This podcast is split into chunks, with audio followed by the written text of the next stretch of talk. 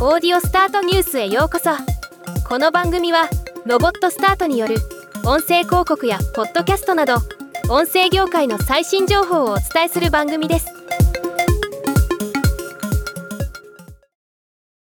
文化放送が運営するポッドキャストサービスポッドキャスト QR が2020年1月からの3年間で1億ダウンロードを記録し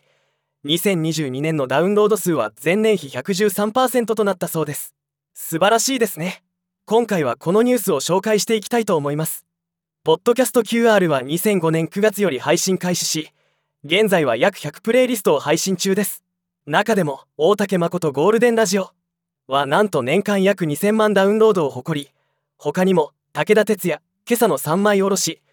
ロンドンブーツ1号2号田村淳のニュースクラブ宮下草薙の15分内山聖輝の1クール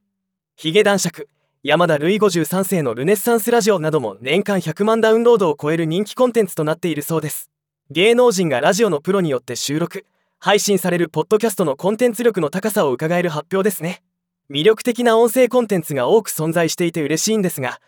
最近は聞く時間が全然足りないという困った状況になっています。いくらながら聴取できる音声コンテンツとはいえ時間的な限界はありますね。ではまた。今回のニュースは以上です。もっと詳しい情報を知りたい場合「オーディオスタートニュース」で検索してみてください。ではまたお会いしましょう。